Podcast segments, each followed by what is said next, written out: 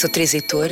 sou investigadora do Núcleo de Arquitetura do SERIS do Instituto Superior Técnico Universidade de Lisboa.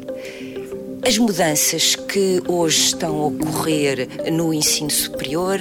têm uma grande ênfase no uh, papel que é atribuído ao trabalho do estudante,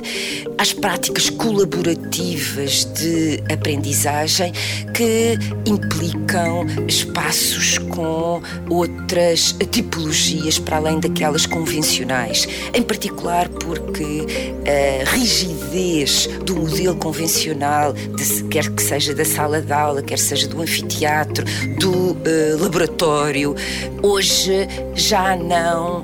não, não, se compadece com aquilo que uh, se pretende, uh, sobretudo por estes modelos de grande colaboração e, e interação. Pelas observações que nós temos vindo a realizar, verificamos que a parte considerável do tempo dispendido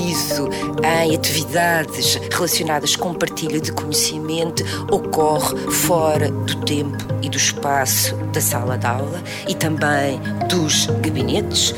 em espaços que não foram previamente definidos para este efeito. Estamos a falar, sobretudo, em espaços como átrios, corredores, eh, zonas de restauração, que simultaneamente criam esse tipo de ambiente propício a essas uh, práticas.